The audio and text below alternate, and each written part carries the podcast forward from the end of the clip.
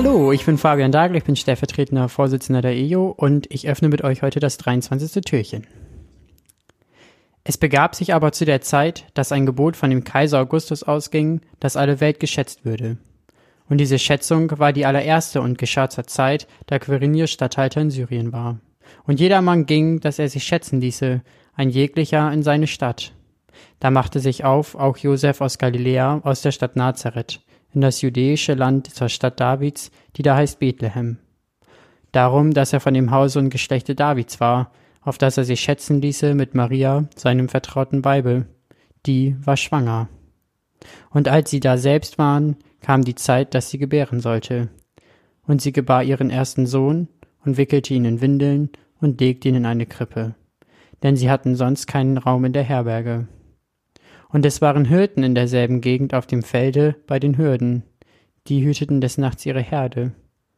Und des Herrn Engel trat zu ihnen, und die Klarheit des Herrn leuchtete um sie. Und sie fürchteten sich sehr.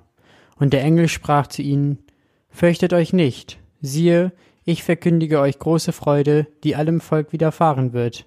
Denn euch ist heute der Heiland geboren, welcher ist Christus, der Herr in der Stadt Davids.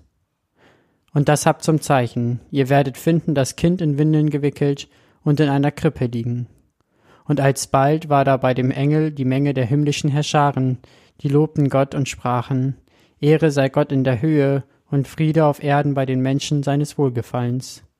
Und da die Engel von ihnen gen Himmel fuhren, sprachen die Hirten untereinander, Lass uns nun gehen gen Bethlehem und die Geschichte sehen, die da geschehen ist, die uns der Herr kundgetan hat die uns der Herr kundgetan hat.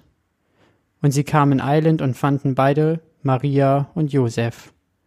Dazu das Kind in der Krippe liegen. Da sie es aber gesehen hatten, breiteten sie das Wort aus, welches zu ihnen von diesem Kinde gesagt war. Und alle, vor die es kam, wunderten sich über die Rede, die ihnen die Hirten gesagt hatten.